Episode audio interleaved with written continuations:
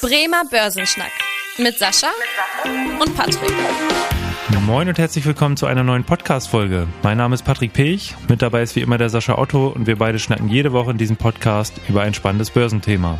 Ja, und das Börsenjahr 2023 ist gestartet und die erste volle Handelswoche liegt auch hinter uns. Wir wollen heute mal einen Blick auf den Aktienmarkt werfen und schauen, ob der Börsenstart erfolgreich war und zudem verlässt eventuell der wertvollste in Anführungsstrichen deutsche Konzern den DAX. Wir zeigen euch heute mal, um welche Firma es sich handelt und welche Folgen auch ein solcher DAX-Austritt hätte. Äh, deswegen bleibt gerne dabei. Unser Thema der Woche. Der Woche. Der Woche. Ja, fangen wir mal an mit dem Blick auf den Börsenstart. Wenn wir mal den DAX anschauen, der ist so rund 6% im Plus seit äh, Beginn des Jahres und auch der Eurostox 50, also mit den 50 größten europäischen Unternehmen, der konnte so 7% zulegen. Wenn wir jetzt aber mal einen Blick in die USA werfen, da ging es jetzt nicht ganz so positiv los. Also der S&P 500, äh, der legte bisher nur äh, so ein bis zwei Prozent zu. Und deswegen Sascha erstmal die Frage an dich, wie ist eigentlich deine Einschätzung jetzt zum Börsenstart und warum hängen derzeit so ein bisschen die US-Indizes hinterher? Ja, also zum einen muss man natürlich sagen, auf lange Sicht haben die US-Indizes natürlich eine deutliche Outperformance gegenüber den europäischen und den deutschen Aktienmärkten natürlich gehabt. Mhm. Und ich sag mal, dieser Start, ich finde das immer ein bisschen schwierig, aufgrund von einigen Handelstagen daraus jetzt irgendwie abzuleiten, dass das jetzt schon eine ganz klare Trendwende oder so von der Sache ist. Aber ich glaube schon, dass wir dieses Jahr eher Europa sehen werden als jetzt Amerika. Also es gibt da einige doch Indikatoren, die dafür sprechen, weil ich denke mal, die Kapitalmärkte haben die europäischen Probleme sehr stark in den letzten Jahren diskutiert. Und Amerika wurde immer sehr euphorisch gesehen. Und äh, man sieht ja auch ein Stück weit, dass Amerika doch deutlich aggressiver in ihrer Zinspolitik ist, was ja erstmal ein bisschen Gift für die Aktienmärkte auch ist, so dass ich vielleicht ganz gut vorstellen könnte, dass sich vielleicht dieser Trend dieses Jahr fortsetzen sollte und dass wir tatsächlich mal ein europäisches Jahr sehen. Hm, okay, und das kommt man ja auch, finde ich, schon sehen, auch an den ersten äh, Indizes, dass da eben die Unternehmen jetzt nicht ganz so happy drüber sind über die massiven Zinserhöhungen. Da war es ja auch eine lange Zeit so, dass wir in den USA da auch ein höheres Wachstum hatten als hier in Europa. Jetzt kommt man aber sehen, dass im Dezember beispielsweise auch dieser Einkaufsmanager-Index für den Dienstleistungssektor, der ja eben auch sehr wichtig ist für die US-Wirtschaft, der ist eben deutlich eingebrochen, stand vorher bei deutlich über 50 Punkten, was immer so eine Wachstumsmarke ist und ist jetzt auf unter 50 Punkte gefallen und das erstmals seit Mai 2020 was ja auch schon zeigt, dass wir hier ja eigentlich wieder auf dieses Niveau zu Zeiten der Corona-Krise zurückgefallen sind und die Stimmung da eben schon zurückgegangen ist. Und Sascha, du hast auch das Thema Zinserhöhung angesprochen. Wie ist die FED da aktuell unterwegs? Und da schaltet man jetzt eher einen Gang zurück, weil jetzt eben die Wirtschaft schon so ein bisschen am Schwächeln ist oder rechnen wir da weiter mit äh, Zinserhöhungen in den nächsten Monaten? Also die FED hat schon klar kommuniziert, dass sie alles tun wird, um die Inflationsrate zu bekämpfen. Also es gibt jetzt tatsächlich noch nicht diese Signale, dass jetzt gleich in den nächsten Monaten schon wieder äh, umgeschwenkt werden wird oder so. Aber die ersten Stimmen kommen natürlich auch schon in die Richtung, dass man die Konjunktur nicht total abwürgen darf und dass man natürlich auch sich ein bisschen den Aktienmarkt angucken muss. Also die Fed guckt sich doch stärker den Aktienmarkt an ähm, als jetzt die Europäische Zentralbank. Mhm. Hat natürlich auch damit zu tun, dass Amerika sehr viel abhängiger ist vom Aktienmarkt. Auch gerade zum Beispiel was die Altersvorsorge betrifft. Also da ist ja tatsächlich ein Großteil des Geldes, was für die Altersvorsorge zurückgelegt wird im Aktienmarkt investiert. Deswegen hat die Fed natürlich da auch nochmal einen anderen Blick da drauf. Und äh, sollte der Aktienmarkt jetzt tatsächlich dauerhaft underperformen, dann würde das die Fed sicherlich auch nochmal beeinflussen. Aber wie gesagt, äh, so weit sind wir noch nicht. Ähm, aktuell sieht's ja immer noch ganz rund aus und, und die Fed wird sicherlich auch irgendwann wieder in die ähm, Normalität zurückkehren im Sinne von Seitwärtsbewegung oder auch vielleicht sogar sinkende Zinsen. Aber momentan sind wir eher nochmal auf den Kurs, dass weiter die Inflation bekämpft werden soll. Und da werden ja die die die ähm, Falken in der Fed, diejenigen, die halt immer Zinsen stärker nach oben anziehen möchten, ähm, werden ja auch nicht müde zu sagen, dass da momentan noch kein äh, Grund für eine Trendwende vorhanden ist. Also ich gehe auch davon aus, mhm. dass wir sicherlich die nächsten Fed-Sitzungen eigentlich eher äh, mit steigenden Zinsen rechnen dürfen. Okay, okay, also weiter äh, in Richtung vier fünf Prozent, äh, was ja dann erstmal schon eine Hausnummer ist, auch im Vergleich hier zum europäischen Niveau. Dann auch nochmal kurz zu den Gründen, warum wir hier eigentlich jetzt ganz gut ins Börsenjahr gestartet sind. Äh, das liegt da auch vor allem an der, sag ich mal, Erkenntnis, dass wir jetzt schon merken, dass wir dieses Inflationspeak den Höhepunkt äh, wahrscheinlich erreicht oder überschritten haben. Hier in Deutschland beispielsweise ging jetzt die Jahresrate im November von 10 Prozent auf 8,6 Prozent zurück. Also der erste Anzeichen, dass sich das wieder ein bisschen abkühlt. Und da sind ja auch die entscheidenden Güter, sind ja die Gaspreise, die Ölpreise. Und da sehen wir eben auch, dass der Gaspreis zuletzt deutlich gefallen ist auf den niedrigsten Stand seit November 2021. Und allein im Dezember ging es da 50 Prozent zurück mit den Preisen. Und ein Grund ist natürlich der milde Winter, den wir hier alle ja mitbekommen, also deutlich höhere Temperaturen, äh, auch viele LNG-Gaslieferungen und ähm, hohen Stand bei den Gasspeichern. Also das war für den Aktienmarkt jetzt erstmal sehr, sehr positiv. Äh, jetzt haben wir Europa beleuchtet, jetzt haben wir ähm, die USA beleuchtet. Naja, ich würde doch mal Sascha, wollen wir auch ja gerne ergänzen. Eine Sache würde ich auch noch mal ganz gerne ergänzen. Also auch gerade zu den Energiepreisen, weil das hast du natürlich auch, das teile ich deine Auffassung hundertprozentig. Aber es gibt noch eine Komponente, die natürlich auch nochmal hinzukommt. Und das sind natürlich die Spekulanten. Es hat ganz viele Hedgefonds zum Beispiel auf steigende Energie- und Gaspreise insbesondere gesetzt. Und wenn die jetzt auf einmal merken, oh, das wird doch nicht so dramatisch und keine Lieferengpässe, mhm. die ganzen, äh, die ganzen Unternehmen haben jetzt tatsächlich keine Ausfälle und wir müssen auch nicht irgendwie Gas rationieren im Sinne von, ihr dürft nur drei Stunden am Tag heizen oder solche Dinge. Also das war ja so ein bisschen, ich glaube, von vielen Spekulanten das Kalkül Gefühl, das ist ja nicht eingetreten. Die werden ja jetzt natürlich auch das ganze, äh, die Position, die sie aufgebaut haben, immer mehr verkaufen, also abbauen, weil sie ja merken, dass ihre Strategie nicht aufgegangen ist. Also ich gehe tatsächlich auch davon aus, dass das jetzt nicht das Ende des Trends ist und dass wir auch weiter deutlich sinkende Energiepreise sehen werden und insbesondere Gaspreise, wo ja sehr viel drauf spekuliert wurde. Hm, okay, ja auch nochmal ein interessanter Punkt auf jeden Fall.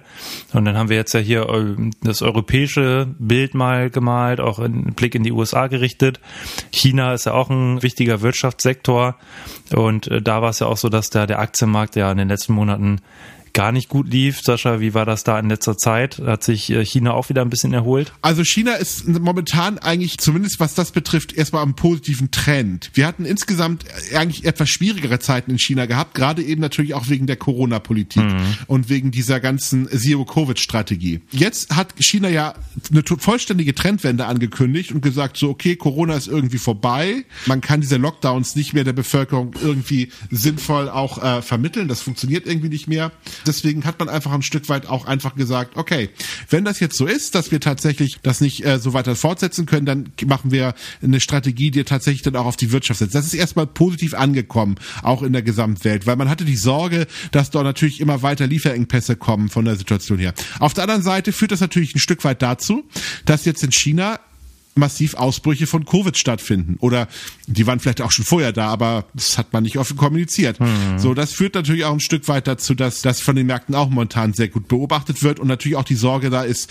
dass sich Covid jetzt auch äh, in einer neuen Variante, die in China vielleicht entstanden ist, auch wieder in der Welt verbreitet. Das ist so ein zweischneidiges Schwert momentan, was dort momentan irgendwie ähm, äh, so, so, so an den Märkten in China passiert. Auf jeden Fall ähm, würde ich hier dann nochmal unsere Zahl der Woche ergänzen und zwar die 21.000 Punkte beim Hang Seng Index, eben da vor allem chinesische Unternehmen gelistet.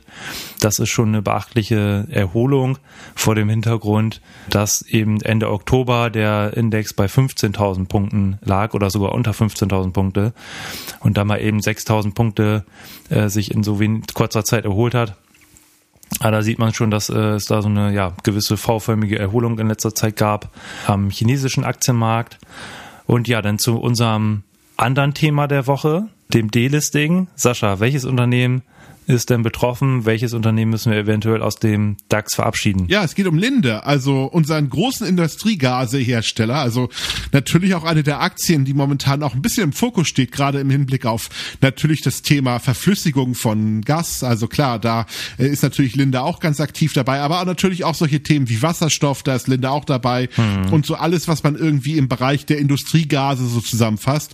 Also ein sehr, sehr wichtiges und auch sehr großes äh, Unternehmen, was äh, weltweit tätig ist und ähm, ich glaube in der letzten Zeit so ein bisschen an Prominenz gewonnen hat, ganz klar. Hm. Und da hatte ich ja eingangs auch gesagt, dass es in Anführungsstrichen ein deutsches Unternehmen ist.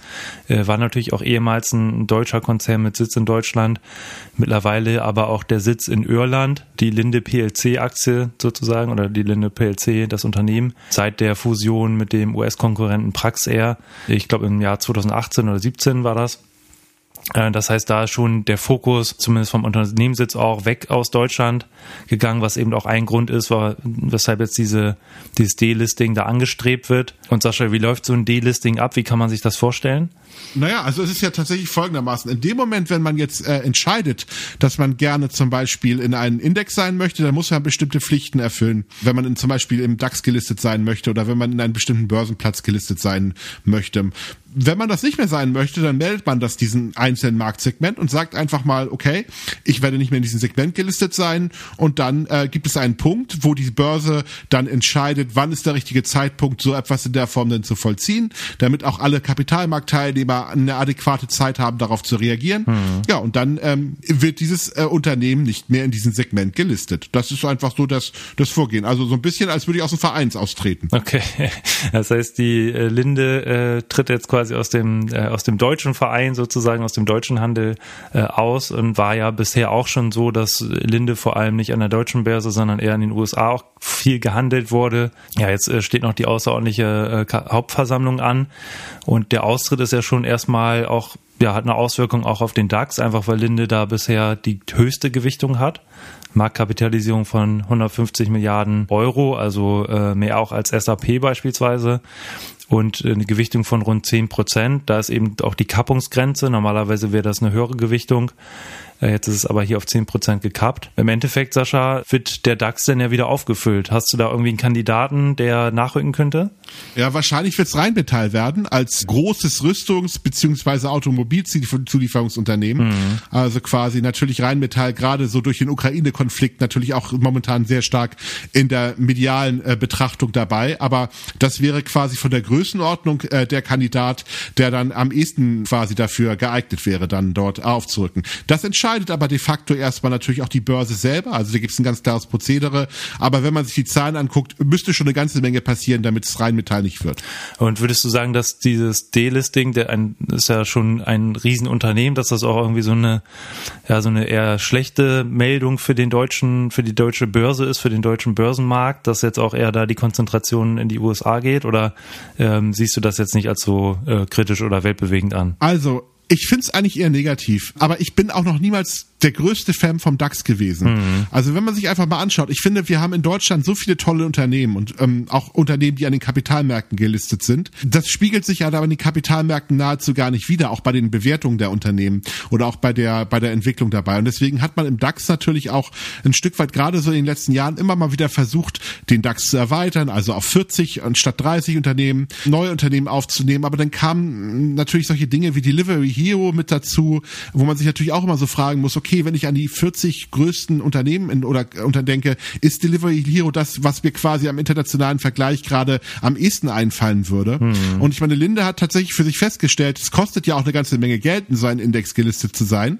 Man gewinnt natürlich auch an Prestige, weil natürlich wird man auch in den Berichterstattungen häufiger mal erwähnt. Aber Linde hat ganz klar für sich festgestellt zu sagen, hey, ähm, unsere Musik spielt nicht in Deutschland, sondern unsere Musik spielt in der Welt. Und deswegen wollen wir eigentlich auch tatsächlich eher in Segmenten gelistet sein, sein, die eher unsere Sprache sprechen und wo wir mehr gehandelt werden. Also das ist so ein bisschen so der Punkt. Also ich glaube, es ist eher ein Rückschlag für den DAX, als dass es gut für sie, für den DAX in der Form ist, weil gerade Linde auch so ein, naja, Traditionsunternehmen ist und sicherlich auch eine relativ hohe wirtschaftliche Relevanz für die Weltwirtschaft hat. Deswegen schade, dass sie davon weggehen, aber ich kann es nachvollziehen, warum man so eine Entscheidung auch fällt. Ja, die Abstimmung steht jetzt am 18.01. an. Also es wird davon ausgegangen, äh, nach aktuellem Stand, dass das Delisting auch so vollzogen wird. Wir berichten hier schon so ein paar Tage früher, sodass wir das natürlich nicht hundertprozentig hier sagen können. Äh, aber wollten euch zumindest mal diese Info mitgeben und so ein bisschen die Folgen aufzeigen und äh, halten euch natürlich in den nächsten Folgen auf dem Laufenden, wenn es hier äh, auch eine Entscheidung gibt. Ansonsten, ja, würde ich sagen, kommen wir zum Ende der heutigen Podcast-Folge. Und wenn euch die Folge gefallen hat, äh, freuen wir uns sehr, wenn ihr dem Podcast folgt und äh, bei Apple Podcast, bei Spotify eine Bewertung dalasst. Und Themenwünsche könnt ihr äußern an podcast.sparkasse-bremen.de an diese E-Mail-Adresse. Und ansonsten bedanke ich mich fürs Zuhören und freue mich, wenn ihr auch in der nächsten Woche wieder einschaltet. Bis dahin, tschüss. Tschüss. Vielen Dank fürs Interesse. Das war der Bremer Börsenschnack, ein Podcast mit Sascha und Patrick. Noch ein kurzer Hinweis und an dieser Stelle liebe Grüße aus der Rechtsabteilung. Die gesprochenen Inhalte bilden die persönliche Meinung der handelnden Person, also in den meisten Fällen von Sascha und mir wieder. Sie stellen also keine Handlungsempfehlung zum Erwerb oder zur Veräußerung der genannten Wertpapiere oder anderer Finanzinstrumente der genannten Emittenten dar. Bei Fragen wende dich gerne an deinen Berater.